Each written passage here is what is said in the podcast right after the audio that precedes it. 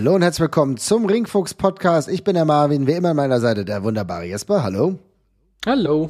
Und wir haben eine neue Open Mic und wir reden heute über das, was ganz groß eingeschlagen ist in den letzten Tagen nach WrestleMania und zwar der Verkauf der WWE an Endeavor, beziehungsweise ist ja durchaus eine komplexe Gemengelage, lieber Jesper. Wenn ich mal da so reingehe, es ist im Endeffekt so, dass die Group Endeavor, ähm, ein Unternehmen, was verschiedene Dinge äh, schon drin hat in ihrem Portfolio, will ich mal meinen, ein neues börsendotiertes Live-Sports- und Unterhaltungsunternehmen gründen will, unter anderem mit WWE, aber auch UFC und das Ganze soll dann einen Marktwert von 21 Milliarden US-Dollar haben. Eine ganz krasse Sache. Wichtig hierzu sagen ist, dass 51 Prozent der Mehrheitsbeteiligung der WWE dann in Endeavor drin sind. Das heißt, die restlichen 49 Prozent bleiben bei den Anteilseignern WWE-Aktionären, Aktionärinnen. Das ist so der erste wichtige Punkt aber gleichzeitig schwirrt die ganze Zeit das äh, angegebene Geld von roundabout 9,3 Milliarden hier rum. Also das ist so der anvisierte Wert der WWE. Das ist schon ein Haufen, 9,3 Milliarden Dollar. Aber äh, Jesper, die ganze Meldung ist eingeschlagen, schon wie ein, könnte man sagen, wie ein Blitz. Aber es kommt ja nicht komplett überraschend, denn dass die WWE zum Verkauf stehen sollte, das hat man ja schon länger gehört, ne? Ja, genau. Also da, wir haben da ja auch, glaube ich, schon mal vor geraumer Zeit eine Folge tatsächlich drüber gemacht, als das mal im Raum stand. Das ist ja auch zuletzt mal ein bisschen wieder hochgekocht äh, mit den Gerüchten um den PIF, also um diesen saudi-arabischen Fund, ähm, dass es an den gehen könnte und dergleichen. Ähm, das hat sich jetzt ja nicht bewahrheitet. Ich glaube, Endeavor ist bin mir nicht mehr ganz sicher. Ich glaube, die waren eher jüngst im Gespräch. Ich glaube, auch im Januar oder Februar ist der Name mal durch den Raum geschwirrt, äh, dass das passieren könnte. Also relativ frisch alles. Und von den ersten Gerüchten bis zum Abschluss ging das jetzt auch relativ zackig. Ähm, ist ganz spannend, weil Endeavor schon eine Weile bei der WWE tatsächlich auch mit drin hing. Ähm, die haben äh, tatsächlich die technischen Services fürs WWE-Network tats tatsächlich teilweise mitgebaut. Also die wurden da, glaube ich, einfach eingekauft und die haben da quasi als für die technische Umsetzung wurden die, glaube ich, dazugeholt und die haben quasi das, das Network einfach äh, als Plattform äh, mitgebaut im Hintergrund. Ähm, aber ja, dieser, die eigentliche, der, bei den eigentlichen Namen, die jetzt so in den letzten Jahren gerüchtet worden sind, wo ja auch immer wieder Disney durch den Raum geschwört ist oder Fox oder ähm, ja, Universal oder sonst irgendwas auch, das, äh, da waren die jetzt ja, da waren die jetzt ja eigentlich nicht so genannt, aber mhm. jetzt ist es, jetzt ins die geworden. Ähm, und jetzt, äh, ja, genau, werden WWE und UFC quasi äh, ausgespeichert in einer, ja, Publicly Traded Company, also Aktien, börsennotiertes Unternehmen. Ähm, der Name dafür steht, glaube ich, noch nicht fest. Bloß heißt das jetzt erstmal New Corp, aber wird noch einen anderen Namen bekommen. Das ja, Ganze soll ja bis Ende Dezember dann auch fix werden, ja. Exakt. Und es soll, glaube ich, unter dem äh, Kürzel TKO getradet werden, habe ich vorhin noch gelesen, tatsächlich an der Börse. Was natürlich ein relativ schmackiger Name dafür ist, das muss man schon mal sagen. Ähm, ja, aber ansonsten, ähm, genau, ist das da, wo wir gerade stehen. Ähm, es kam jetzt in der Plötzlichkeit, also es hat nochmal ordentlich Fahrt aufgenommen in den letzten Wochen, das ganze Thema. Mhm. Ähm, auch das, wie gesagt, das, Saudi, das, das Thema mit den Saudis ist ja nochmal sehr hochgekocht. Äh, insbesondere in den letzten drei, vier Wochen. Der Zeitpunkt ist jetzt ehrlich gesagt, glaube ich, nicht so überraschend. Ich glaube, wir haben auch immer gesagt, wenn äh, der, wenn diese Promotion irgendwann verkauft wird, dann ist es vermutlich direkt einmal nach WrestleMania, weil, ja. sie, weil sie da in aller Regel am wertvollsten ist, da den größten Abonnentenzustrom hat. Das kann man ja auch immer ganz gut an, ähm, äh, sag ich mal, an den, an den Aktienzahlen auch teilweise lesen, dass die um WrestleMania herum tatsächlich explodieren. Ähm, aber ja, ich war dann jetzt irgendwie doch überrascht, weil ähm, es war mit relativ kurzem Anlauf jetzt doch von äh, äh, ganz losen Gerüchten zu diesem Ding. Also das war schon relativ heftig, relativ ja schnell ging das Ganze, insbesondere auch irritierend. Und, äh, bin da natürlich jetzt im wirtschaftlichen nicht so unfassbar drin, aber war natürlich schon ähm, ja spannend zu sehen, dass sogar am Sonntag, also während WrestleMania lief, schon ein offizielles Interview aufgezeichnet wurde. Man konnte es ja. trotzdem einigermaßen noch äh, eindeckeln und ist dann erst morgens am Montag dann recht früh mit rausgegangen. Ich muss sagen, ich kann diese Zahlen von 9,3 Milliarden kann ich nicht seriös bewerten. Ja, das müssen andere für mich tun. Das ja. klingt für mich relativ viel, Jesper. Kannst du da irgendwie mehr zu sagen? Äh, nee, ich, also das sind auch Zahlen, also diese, irgendwann sind diese Zahlen für mich nur noch Schall und Rauch und ich äh, muss ganz auch ehrlich sagen, gerade bei solchen Sachen, wenn TV-Deals mit dranhängen, ähm, die ja eine unfassbar viel Geld gekostet haben und die man sich jetzt ja im Grunde einkauft, die kaufen sich auf einen Schlag super viel Sendezeit ein, international, eine ganze Plattform und was weiß ich, wie viele Subverträge ich glaube, das kann sich schon mal x multiplizieren in ganz, ganz, ganz kurzer Zeit. Also insofern klingt das erstmal absurd viel. Aber wie gesagt, das sind TV-Verträge in über, was weiß ich, wie vielen hundert Ländern. Ähm, das kann sich einfach aufblasen bis zum geht nicht mehr. Und da sind dann die Summen, also keine Ahnung, irgendwann ist es halt noch eine Zahl für mich tatsächlich auch. Also ja, ich finde auch, es klingt unfassbar viel. Andererseits würde ich, wüsste ich jetzt auch nicht, was eine angeme was ich als eine angemessenere Summe bezeichnen würde oder dergleichen. Also Medienunternehmen sind einfach arschteuer, gerade wenn Werbeplätze und TV mit dranhängt. Das ist genau der Punkt. Also das überlassen wir vielleicht auch den Experten, ja. Expertinnen. Aber trotzdem können wir schon festhalten, es ist sehr viel. Das heißt aber auch, dass recht viel von dem Kuchen dann tatsächlich an Vince McMahon geht. Trotzdem müssen wir natürlich die ganz große Meldung, die sich dahinter verbirgt, mal festhalten. Zum ersten Mal seit roundabout vielleicht über 70 Jahren ist es so, dass kein McMahon dann mehr eine Wrestling Company ganz eigenständig hält denn natürlich hat er Anteile und er wird übrigens, Vince McMahon wird Vorsitzender des Verwaltungsrates von Endeavor sein. Das ist natürlich ein ganz wichtiger Punkt, aber ihm gehört die WWE dann nicht mehr alleine, sondern beziehungsweise gar nicht mehr hat dann noch Anteile und ist Teil dieses Konzerns. Das ist natürlich schon mal eine krasse Nummer. Also er hat das Unternehmen verkauft und auch nicht irgendwie äh, überschrieben, wie man das oldschool klassisch noch vielleicht hätte machen ja. können äh, an Paul Levesque oder so. Pustekuchen. Ja, äh, aber wobei das auch fairerweise, glaube ich, heutzutage relativ normal ist, dass man sich dann in so schöne Positionen wegheben lässt, quasi an der ganzen Stelle. Äh, warum nicht das auch noch mitnehmen? Aber ja, auf jeden Fall. Das ist natürlich eine krasse Sache. Dementsprechend, es geht aus dem Familienkonstrukt der McMahons weg. Interessant aber, und ich glaube, da kommen wir zu dem Bereich, der uns natürlich schon alle so ein bisschen triggert, ist, dass Vince McMahon weiterhin Vorsitzender des Verwaltungsrats bleibt und da komme ich gleich noch genauer drauf zu sprechen. Aber es ist auch so, dass er durchaus kreativ weiterhin oder noch mehr als zuletzt ein Händchen auf dem Produkt halten wird. Und man muss auch ehrlich sagen, wenn wir im Vorfeld äh, zu ähm, diesem Verkauf mal genauer auf das Produkt schauen, und das Produkt war ja jetzt zwei Tage WrestleMania, dann muss ich schon sagen, du hast ja eben angedeutet, es hat vollkommen Sinn ergeben, dass nach WrestleMania das Produkt verkauft wurde.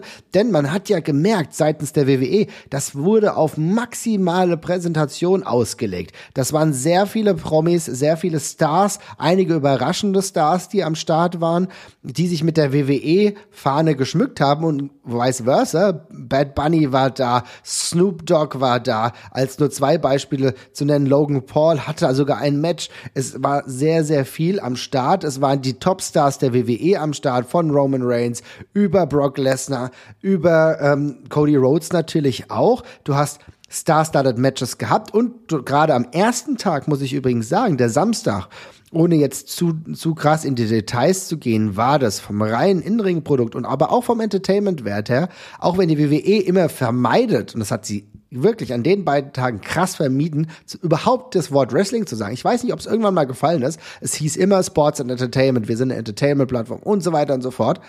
Aber was da passiert ist, das war eine der besten WrestleManias seit langer, langer Zeit, weil, äh, zumindest Tag eins, weil alles sehr stringent war, aber gleichzeitig hast du auch gemerkt, auch wenn alles stimmig war, wenn alles gepasst hat, die Fans waren gut drauf, die Stimmung war großartig, die Stage war herausragend. Sie haben es auch gemerkt, dass am Anfang war die Präsentation so ein bisschen schwierig, dass die äh, Stars so vielleicht fast darin verschwommen sind, aber das haben sie dann auch besser geregelt. Was aber sehr, sehr interessant war, äh, dass du auch in Sachen Werbung alles nach vorne getrieben hast. Du hast maximale Verwertungsmöglichkeiten aufgezeigt. Es gab das Rey Mysterio Match gegen seinen Sohn und du hast gemerkt, dass das von Cineminis oder wie diese Marke heißt, irgendwie äh, gesponsert wurde. Da ist irgendwie eine da ist ein Maskottchen rumgelaufen, es hat einen anderen Look gehabt, eine andere, andere Farbe, es war zwei, dreimal. Wir haben es dann einen Tag später gesehen beim Hell in a Cell, da war der neue äh, Satanistenfilm oder so, ich weiß nicht mehr genau, was es da geht, auf jeden Fall mit Russell Crowe, der hat da auch eine Rolle drin gespielt, also es war Werbung bis zum Anschlag und auch hier hast du natürlich gezeigt, was mit dieser Marke alles möglich ist, Jasper, ne? Ja, und das ist ja auf fairerweise noch überhaupt nicht ausgeschöpft gewesen. Also das schwirrte ja auch in den letzten Monaten mal wieder so ein bisschen durch den Raum. Ich glaube, relativ jüngst ähm, war ja auch mal so diskutiert, ob man nicht noch äh, die Werbung so an dem am, am Ring noch äh, stärker ausbaut mit äh, rotierenden An Banden quasi auf den LED-Pfosten und ja. dergleichen. Ne? Äh, wir hatten ja jüngst das Mountain, dieses Mountain Dew-Match da mit dem Fiend und dergleichen, was sehr befremdlich war äh, und sehr komisch war, aber gleichermaßen ähm, muss man eben auch sagen, äh, dass die WWE dann natürlich, gerade wenn man sich andere Sportproduktionen anschaut, dann auch überhaupt nicht am Ende der Fahnenstange erreicht worden ist. Ne? Also bei jedem Fußballspiel gibt es mehr Werbung ähm, äh, als, als, bei, als, als bei einer WrestleMania, würde ich jetzt mal sagen. Ne? Also das ist ja alles zugekleistert damit bei WrestleMania. Ja, du hast den Stadionnamen Stadionnamen in aller Regel irgendwie verkauft, weil das einfach in, in Staaten ja überall gang und gäbe ist, dass das die Krypto-Arena oder das SoFi-Stadion oder was. Das gemacht? Ja, ja. ja, ja das, ist, das ist halt irgendwie alles verscherbelt ist, aber ansonsten hält sich das ja noch so ein bisschen in Grenzen, bis auf meistens einen sehr penetranten Hauptsponsor wie Snickers oder sonst irgendwas, der dann sehr oft genannt wird. Aber ansonsten geht das ja, sage ich mal, im Verhältnis noch, wenn man sich mal gerade auch andere US-Sportarten ansieht, wo es ja durchgehend durchrotiert. Da muss man auch ähm, fair sein. Da muss man auch fair sein. Das ist nämlich genau der wichtige Punkt. Mich hat's natürlich irritiert, dass wir plötzlich eine Bandenwerbung und eine Ringwerbung hatten, ne? Mit Cine Minions oder was, nee, Cinemojis hießen das. Cinemoji, ja. Ja, also das war natürlich irritierend, aber du hast natürlich vollkommen recht. Das ist natürlich auch etwas, was beim Fußball gang und gäbe ist. Und wir gucken immer noch Fußball deswegen. Ne? Also das ist gut, dass wir genau. das mal ein bisschen einordnen. Aber, ne? aber, aber um das nochmal ganz kurz zu sagen, muss halt fairerweise auch sagen, du bezahlst halt Fußball nicht in der Regel bei dem, bei der Liga. Ne? Also ich, du gehst jetzt nicht zur DFL und drückst den 30, 40 Euro im Monat in die Hand, um da Fußball zu gucken, sondern du machst das bei Sky, die das wiederum eingekauft haben und das dann wieder refinanzieren müssen. Also ist das auch wieder ein bisschen was anderes und so ganz entkräften kann man es dann eben nicht. Wir bezahlen ja schon für die WWE, bei der WWE, wenn wir das gucken, in aller ja. Regel, wenn wir es bezahlen.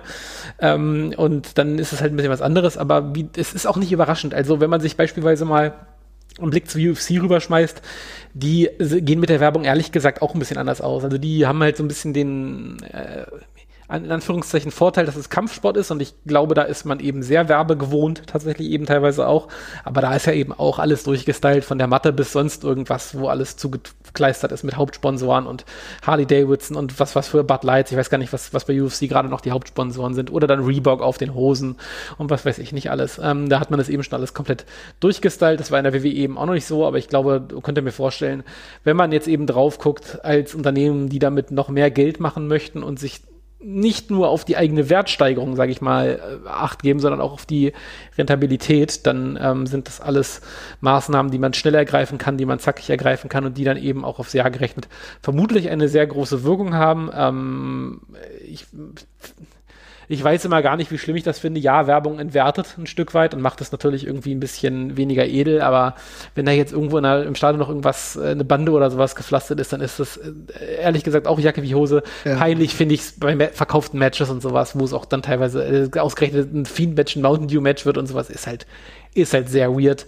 Ja. Aber ganz im Ernst, leider gewöhnt man sich an Werbung. Und ähm, du gewöhnst dich dran. Wir haben uns alle daran gewöhnt. Wir haben uns auch wieder entwöhnt, wenn wir mittlerweile jetzt mal wieder das Privatfernsehen gucken und sind immer überrascht, dass da so viel Werbung läuft, weil die allermeisten Leute gucken nur noch irgendwie Netflix oder so. Gibt natürlich auch irgendwie Werbung, auch bei Sky beispielsweise. Also ist auch da nicht alles super. Aber es ist natürlich so, ähm, man gewöhnt sich an vieles, wobei ich sagen muss, wenn ich solche Matches sponsor, dann muss ich doch vielleicht ein bisschen darauf gucken, welche Matches ich sponsor. Ich weiß, dass so Dominic Mysterio gegen Rey Mysterio ein prestigeträchtiges Ding ist, was natürlich ja. vielleicht mehr Leute an sich bindet und an sich zieht. Aber man muss auch sagen, dass da Cinemojis Werbung macht in einer Blutfede und dass da so ein verschissenes Maskottchen rumläuft, ja. ja. Also ich bin da nicht überzeugt, muss ich sagen, ja. Ja, vielleicht war das aber eben auch einfach nochmal, um an dem Abend schon mal zu zeigen, was man so machen kann und sich nach außen hin zu öffnen und bei der größten, bei der, bei der größten, beim größten Event, was man hat, schon mal potenziellen Werbepartner genau. zu zeigen, was da alles geht und zu zeigen, hier, guckt mal übrigens, das sind alles Werbeplätze, seid mal ein bisschen kreativ und bietet uns Geld für verschiedene Platzierungen an. Wir können hier jede Menge machen. Und wenn ihr wollt, dann nennen wir Brock Lesnar für einen Tag vermutlich auch Toyota Lesnar. Das ist dann auch in Ordnung.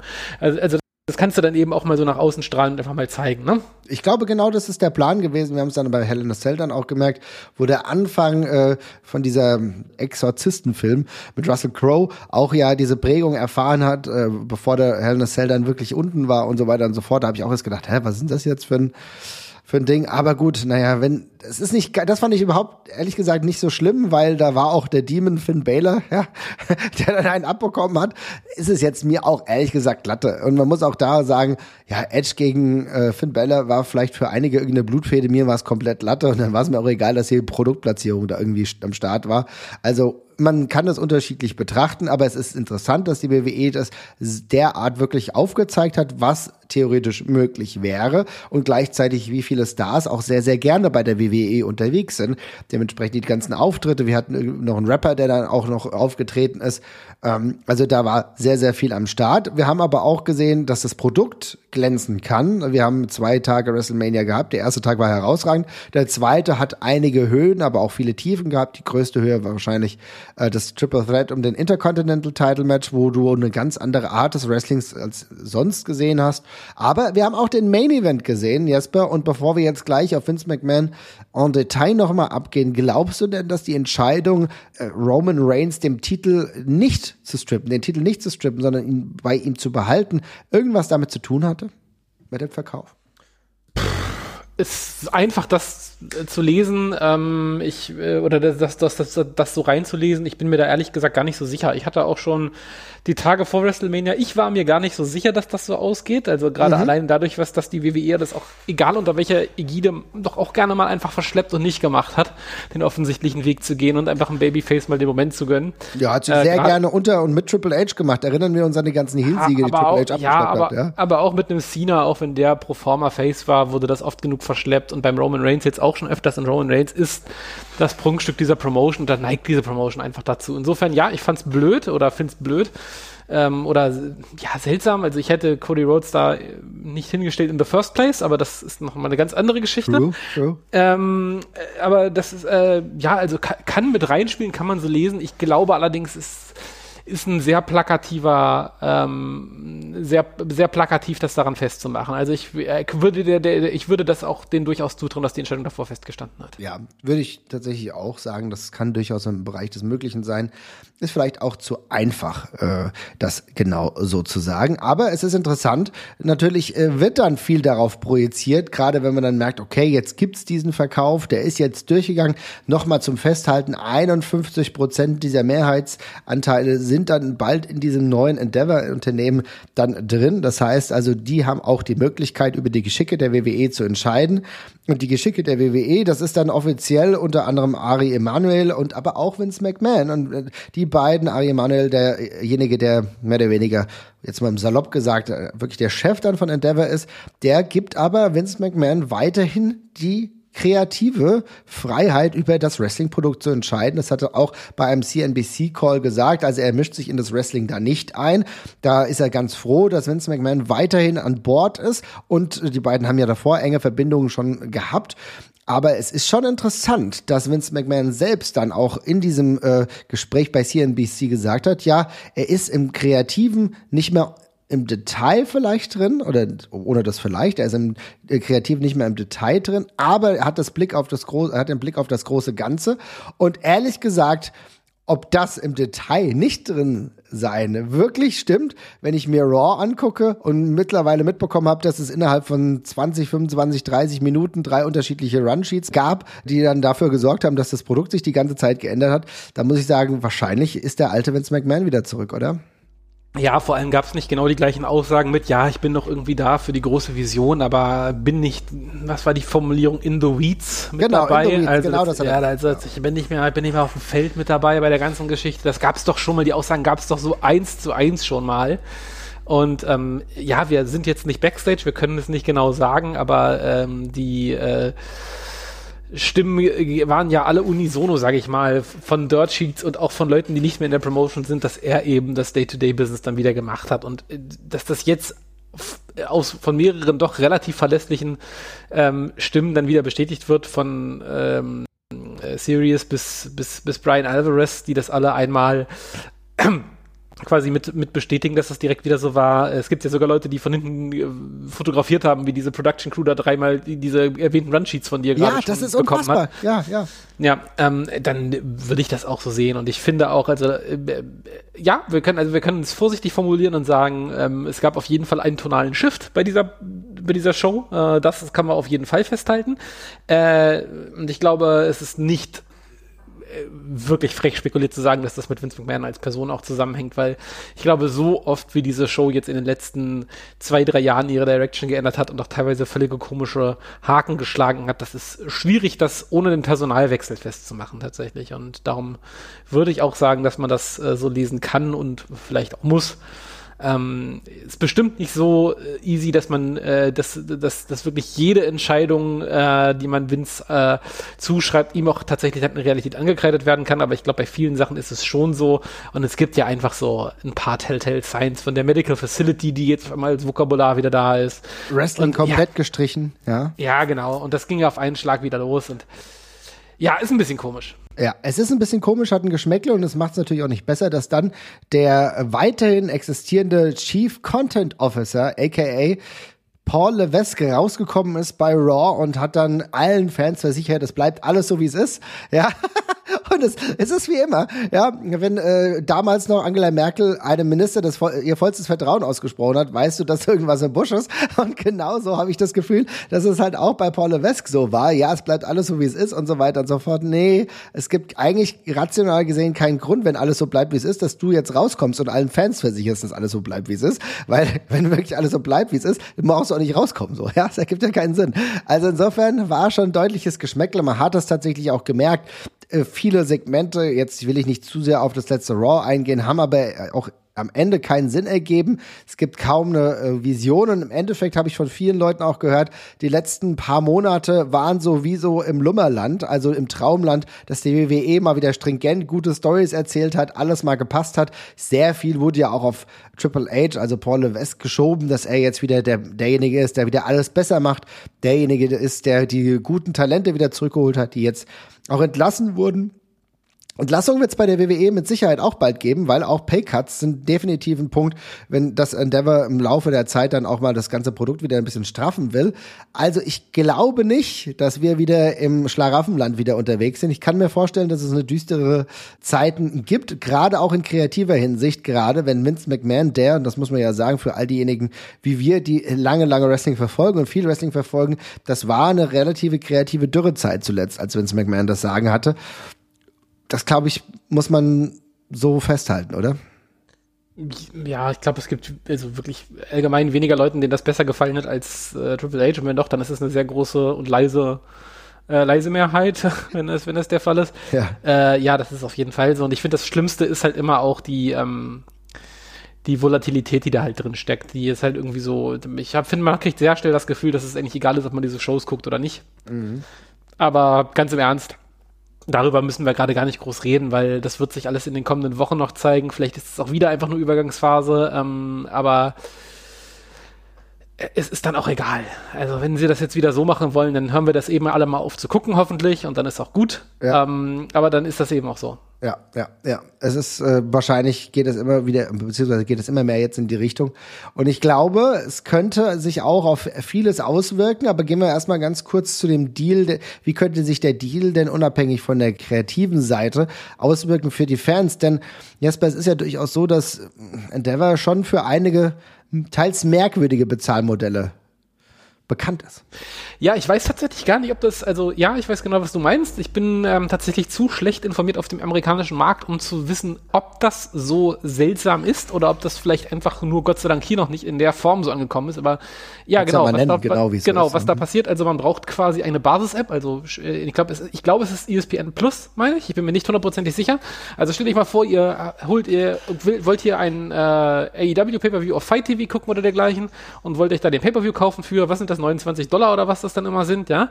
Äh, aber ihr müsst dann zusätzlich für eine Grundgebühr für die Nutzung der App auch quasi zahlen noch dazu. Also das sind dann irgendwie auch nochmal 5 Dollar oder sonst irgendwas. Und genauso läuft das, ähm, soweit ich weiß, bei Endeavor. Du zahlst also für ESPN dann ähm, quasi eine Grundgebühr und dann kaufst du die UFC Pay-per-Views dann obendrauf, meine ich für eine nicht ganz so teuer wie früher Pay-per-Views waren, glaube ich, aber immer noch relativ teuer. Es ist ja ein Start noch immer allgemein noch ein relativ stolzer Preis. Mhm. Ja, und dann hast du das eben so. Und jetzt muss man ja fairerweise auch sagen, im Vergleich war das Network ja lange Zeit relativ günstig, ja. Also gerade wenn man sich, also wenn man mal vom Hardcore-Fan ausgeht, der alles kauft im Jahr, dann hat er ja mit dem WWE Network lange Zeit einen richtigen Schnapper gemacht, sage ich mal, ne? indem er sich das geholt hat und dann einfach die PPVs darüber geguckt hat. Das war ja kein Vergleich zu früher. Nee, ich meine, überleg mal, 120 also, Euro oder 120 ja. Dollar, äh, das ist im Endeffekt, wären das im besten Fall vielleicht drei Pay-Per-Views gewesen. Ne? Genau, und das fand ich dann im Rückbetrachtend auch schon krass, also keine Ahnung. Ähm, da habe ich auch immer mal vermutet, dass sich das vielleicht irgendwann ändert, weil wie monetarisierst du das noch weiter? Die Leute können ja dann nur noch Merch kaufen und sonst irgendwas.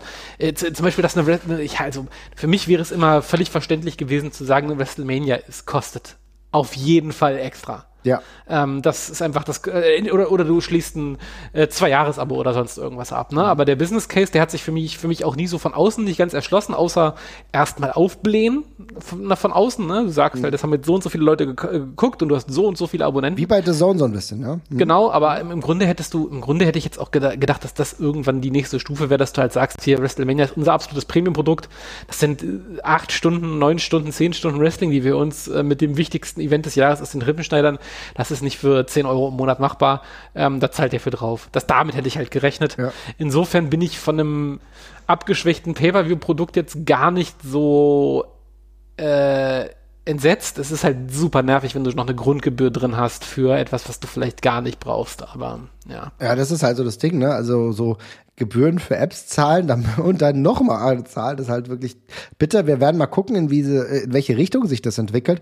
Ist aber auch interessant, weil den Peacock-Deal gibt's doch trotzdem in den USA noch. Die ist der jetzt, weil das ist doch auch, ist es ein Konflikt eigentlich, oder?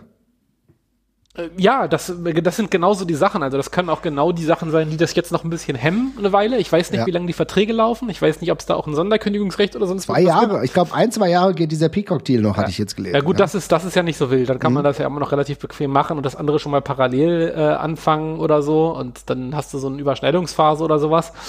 Ähm, äh, das ist ja, das ist ja keine Laufzeit. Also fünf Jahre oder sowas tun wir ja, aber jetzt irgendwie ein, zwei Jahre noch. Nee, nee so lange ist das, das, alles gar nicht. Nee. Ja, dann, dann ist, dann sehe ich das nicht so wild, dann könntest du das vermutlich sogar schon direkt machen. Ähm, aber ja, ähm, natürlich beißt sich das erstmal. Das ist ja ein völliger, äh, völliger entgegengesetzter Weg. Also jetzt, ich meine, das ist ja der andere Weg, den viele auch einschlagen. Ähm, ein ehemaliges äh, ja, ich sag jetzt mal Premium-Produkt in irgendeiner Form durch Werbung dann quasi ähm, zu verwässern oder zu monetarisieren. Netflix macht das ja zum Beispiel auch. Die haben ja inzwischen auch, haben ja diese günstige Version. In, ich weiß gar nicht, ob es die inzwischen auch in Deutschland gibt. In anderen Ländern gibt es die ja auf jeden Fall, wo du dir Netflix für weniger Geld holen kannst. Dafür kriegst du dann Pre-Roll-Spots beispielsweise ähm, vor deinen Filmen und Serien. Ähm, oder sie verkaufen die abgespeckten Varianten nochmal an so einen Service wie Peacock. Ähm, ich meine, The Zone macht das ja auch. The Zone hat ja, glaube ich, auch auf relativ vielen, so auf Samsung TV und so, habe ich die zum Beispiel auch. Da habe ich so zwei kostenlose The Zone-Sender, die kennt der eine oder andere bestimmt auch. Ich weiß jetzt gerade nicht mit den Namen davon, aber da läuft dann so ein The Zone lineares Fernsehen quasi durch, ne? Also so typische Zweitverwertungssachen einfach tatsächlich. Das ist ja der andere Weg. Ähm, fand ich immer einen komischen Weg für die WWE und hätte mhm. aber es, andererseits, es hat halt den riesen Vorteil, dass es, dass es auch nochmal Gratiswerbung für dein Produkt quasi oben drin ist. Du monetarisierst, aber du machst dir eben einen riesigen Markt quasi an der Stelle auch nochmal auf. Ne? Ja, ja. Ähm, und insofern wäre das jetzt auch ein Stück weit leider ein logischer Schritt zu sagen, wir hauen uns erstmal ja, wann, Gott, wie lange gibt's das Network jetzt schon? Zehn Jahre? Ich ja, weiß es gibt schon eine ganze Weile. Also wir haben lange in diesem, man muss schon sagen, also auch wenn man das heutzutage relativ kritisch betrachtet, war das am Anfang schon echt ein Gamechanger, dass man alles so Voll. auf einen Punkt verfügbar hatte. Ne? Das war schon, das sind schon zehn Jahre, safe auf jeden Fall. Ja, und dann, dass man das, insofern ist es ein relativ logischer Schritt zu sagen, man bläht das erstmal zehn Jahre auf und holt alle ran und jeder kann das irgendwie gucken und dann fängt man halt an, Monetarisierungsstufen reinzuziehen. Das macht schon auf dem Papier Sinn. Ähm, es ist dann natürlich wünschenswert aus User-Sicht, dass es halt irgendwie so ist, dass es, dass es nicht wehtut. Wie gesagt, WrestleMania, dass das extra kostet, wäre für mich ein No-Brainer gewesen oder die Big Four Pay-Per-Views oder sonst irgendwas mhm. oder ja oder vielleicht dass auch ein Pay-Per-View nur ein Fünfer extra kostet oder dergleichen. Aber dieses äh, System von diesen ehemals ja, ich weiß nicht, vielleicht gibt es immer viel weniger Hardcore-Fans, die sich alles holen, als, was, als man denkt und das rechnet sich einfach gegen mhm. durch die Masse. Aber von außen betrachtet fand ich das schon immer doch relativ heftig tatsächlich. Sie werden sich was dabei gedacht haben, aber ja. Ja, sie werden sich was dabei gedacht haben, aber es bleibt irgendwie schon äh, ein bisschen befremdlich. Übrigens, ich habe nochmal nachgeguckt, also es ging 2014 los. Ähm, ja, okay. Hier steht fast zehn Jahre. Ja. Genau, also es, wir sind wirklich fast zehn Jahre, also waren wir gar nicht so schlecht. Also das ist natürlich extrem interessant.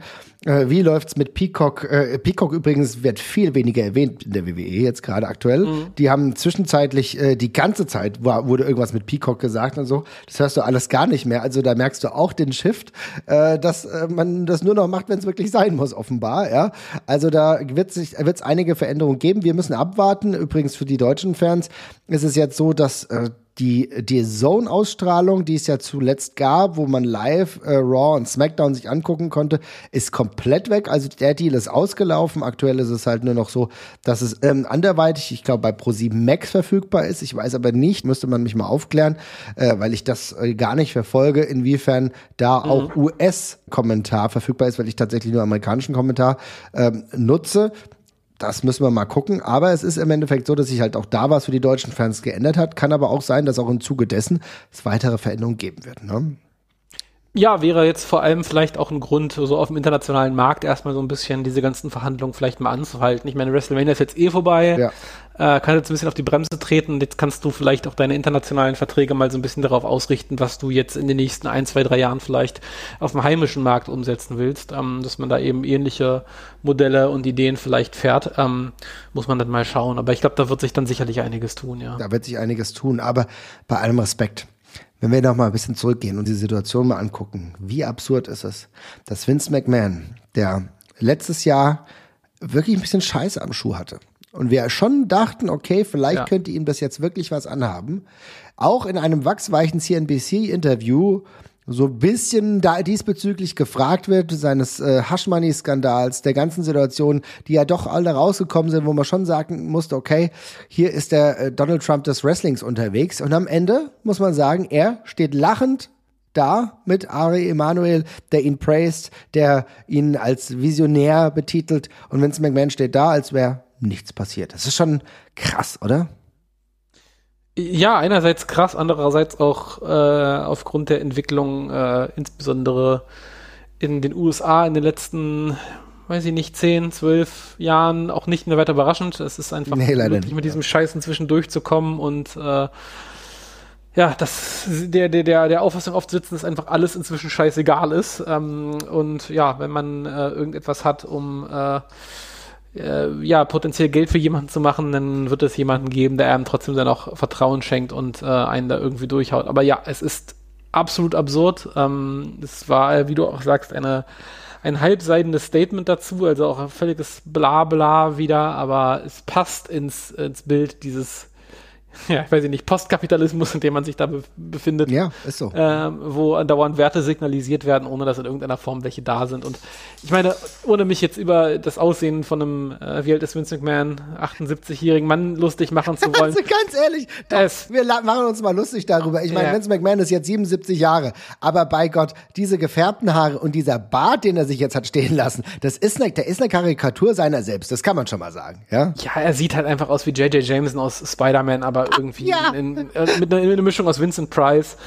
Das passt halt echt alles zusammen gerade. Ne? Das kannst du dir echt nicht, äh, nicht schlimmer und schöner ausdenken. Ähm, äh, es ist wirklich absurd. Also das da passt, das ist wirklich wie Arsch auf einmal alles.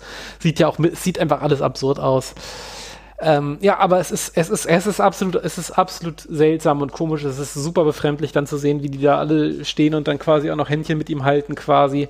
Ähm, das ist, ja, also Überraschend ist es nicht, aber das macht es nicht minder widerlich. Also. Es ist krass. Ich meine, überleg dir, 12 Millionen waren das damals, ne? Ja, 12 Millionen, ja. Aber ja, es ist, ist alles aber, egal, offen. Ja, aber jetzt, ja? Jetzt, jetzt fließen 12 Milliarden, insofern ist es dann wieder egal. Ja, natürlich, aber genau das ist der Punkt. So nach Motto, naja gut, die 12 Milliarden in Anbetracht dessen kann ich 12 Millionen ja jetzt gut zahlen, ja? Who cares, so nach dem Motto. Ist jetzt ist ja auch egal. Und natürlich ist es genau das, aber es zeigt natürlich, wie in einem äh, kapitalistischen System dann Dinge auch funktionieren. Vince McMahon hätte wahrscheinlich jemanden umbringen müssen, damit es wirklich irgendwie mal andere Businesses gegeben hätte, die gesagt haben, okay, mit dir wollen wir jetzt wirklich nichts zu tun haben. Aber selbst jemand, der auf den ersten Blick, ich kenne ihn nicht näher, das müssen andere beurteilen, Ari Emanuel, das ist dem scheißegal, ne? Aber ganz ehrlich, ich muss auch sagen, Ari Emanuel macht auch mit einem Dana White Businesses, ne? Dana eine, White. Eine, eine, eine Krähe hackt der anderen kein Auge ab. Es ist halt das einfach ist so, ne? Bleibt, Dana White, der zuletzt seine so. Frau da geschlagen hat und so, ist halt auch so ein Thema.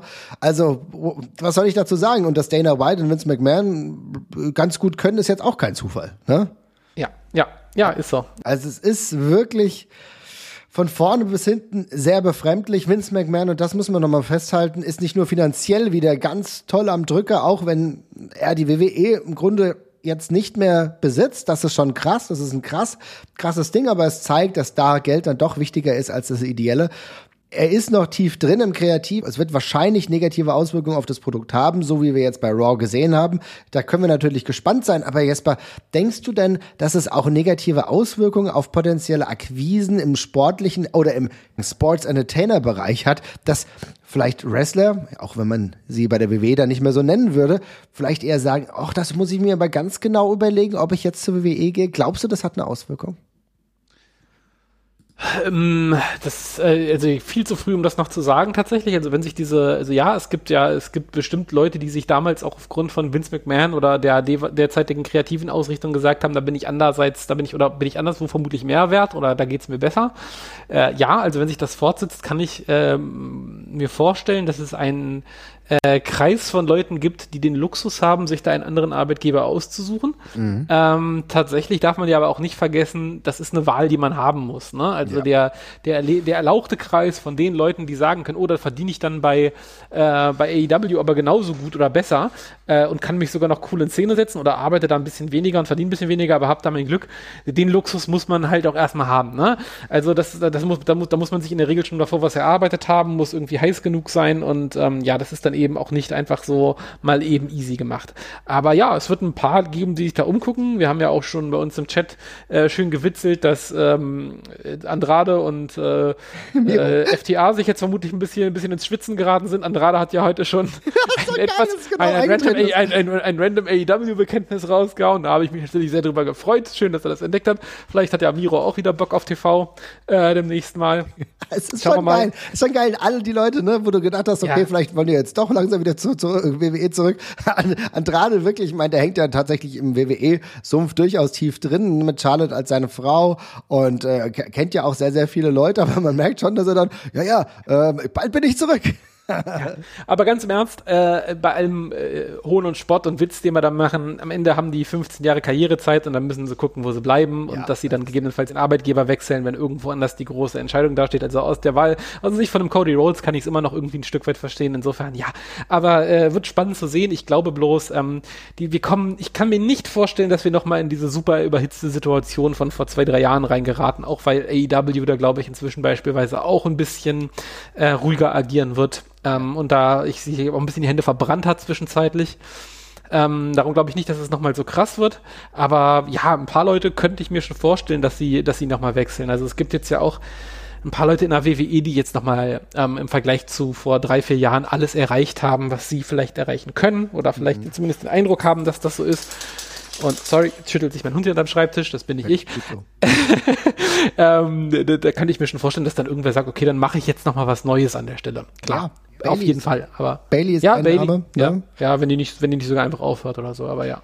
Das kann ich mir auch sehr, sehr gut vorstellen. Aber Bailey hat jetzt schon irgendwie ein bisschen angekündigt, dass vielleicht wirklich das Goodbye jetzt ist. In welcher Hinsicht müssen wir mal abwarten. Die letzten ja. Tage auch vor WrestleMania gab es schon solche ähnliche Statements. Kann auch sein, dass sie wirklich einfach die Karriere beenden. Das muss man abwarten aber das ist, ist alles up to discussion, will ich meinen. Aber es ist natürlich schon so, dass es den ein oder anderen Wrestler gibt, der bald einen auslaufenden Vertrag hat, unter anderem Kenny Omega, ja, der wie einige andere, bei denen AEW-Verträge auslaufen, durchaus von Interesse sein könnte für die WWE. Das muss im Endeffekt jeder für sich beurteilen. Du hast richtig gesagt, du bist nicht unendlich lange Wrestler. Du musst auch sehen, dass du da dein Geld verdienst. Ich würde fast behaupten, dass auch AEW gutes Geld gerade für die Top-Tier-Wrestler bezahlen kann. Da muss man sehen, in welche kreative Richtung es auch geht. Ich kann mir schon vorstellen, also es wurde ja jetzt auch schon ein bisschen gerüchtet, dass einige Wrestler jetzt sehr, sehr unzufrieden sein sollen, nachdem Vince McMahon zurückgekehrt ist. Ich glaube, da ist der Zeitraum für eine realistische Beurteilung viel zu kurz. Das müssen wir auf Langfrist erstmal abwarten. Ne? Ja, auf jeden Fall. Auf jeden Fall. Aber wie geht's denn weiter? Wie geht's weiter? Das kann ich jetzt euch insofern mal sagen, dass der Deal erst nochmal genehmigt werden muss. Ja, also der Endeavor Deal klingt jetzt erstmal gut. Es wurde verkündigt. Es soll diese neue Corporation äh, gegründet werden. Aber es ist so, dass es muss äh, vom Kartellamt noch genehmigt werden und parallel und beziehungsweise jetzt schon äh, untersucht eine Law Firm für die Aktionäre der WWE den ganzen, den ganzen Deal, ob das dementsprechend sachgerecht ist, ob das ob der Preis angemessen hoch ist. Also das sind natürlich ganz normale Prozesse. Das muss dann alles äh, durchgehen, wird im Endeffekt bis Dezember soll das alles durchgehen. Das ist äh, der nächste Schritt. Und ja, Jesper, dann müssen wir mal abwarten, wenn im Dezember dann die Sache klar ist, inwiefern sich bis dahin das WWE-Produkt verändert hat. Ne? Ja, genau. Also das muss man, glaube ich, einfach mal abwarten. Das ist jetzt gerade alles Kaffeesatzleserei, aber wir werden da, glaube ich, sehr bald mehr wissen und ähm, dann reden wir wieder drüber. Wo wir es sehen, ist tatsächlich im kreativen Bereich, denn ja, man äh, kann sagen, äh, wie Triple H, es wird sich nichts verändern. Ja, das mag dann im Endeffekt eigentlich für das dahinterliegende eventuell sogar relevant sein oder auch genauso sein, weil im Endeffekt werden die wenigsten Fans wirklich ein tiefes Interesse haben, wer zu was gehört. Die wollen Wrestling sehen, die wollen Wrestling der WWE sehen, aber wo sie es auf jeden Fall merken, ist halt im kreativen Bereich. Und wenn nach dem Schlaraffenland der letzten Monate, wo einige Stories wirklich gezündet haben, sei es Dominic Mysterio gegen Rey Mysterio, sei es die Bloodline Story, auch wenn die ja, Ausformung dann vielleicht bei WrestleMania ein bisschen komisch war, aber selbst die Cody Rhodes Story hat im Grunde ja für viele dann doch verfangen und funktioniert. Ja, das ist so eine Sache. Wir sprechen über Rhea Ripley gegen Charlotte. Rhea Ripley, die ihren krönenden Moment bei WrestleMania Tag 1 hatte. Ich glaube, das kann man auf jeden Fall festhalten. Wirklich ganz oben im Stardom äh, der Frauendivision angekommen ist. Also viele Sachen haben gut funktioniert, funktioniert. Aber ob das jetzt so weitergeht, wenn wir abwarten, genauso auch, ob der Rise von Gunther so weitergeht, wie ihn Triple H prognostiziert hat, müssen wir abwarten. Wir halten unser Auge auf jeden Fall drauf, ihr Lieben. Wenn euch das hier gefallen hat, lasst auf jeden Fall mal ein Like bei Spotify. Wir gucken uns das ganz genau an und melden uns zu gegebener Zeit dann wieder. Macht's gut, ihr Lieben. Ciao, ciao. Tschüss.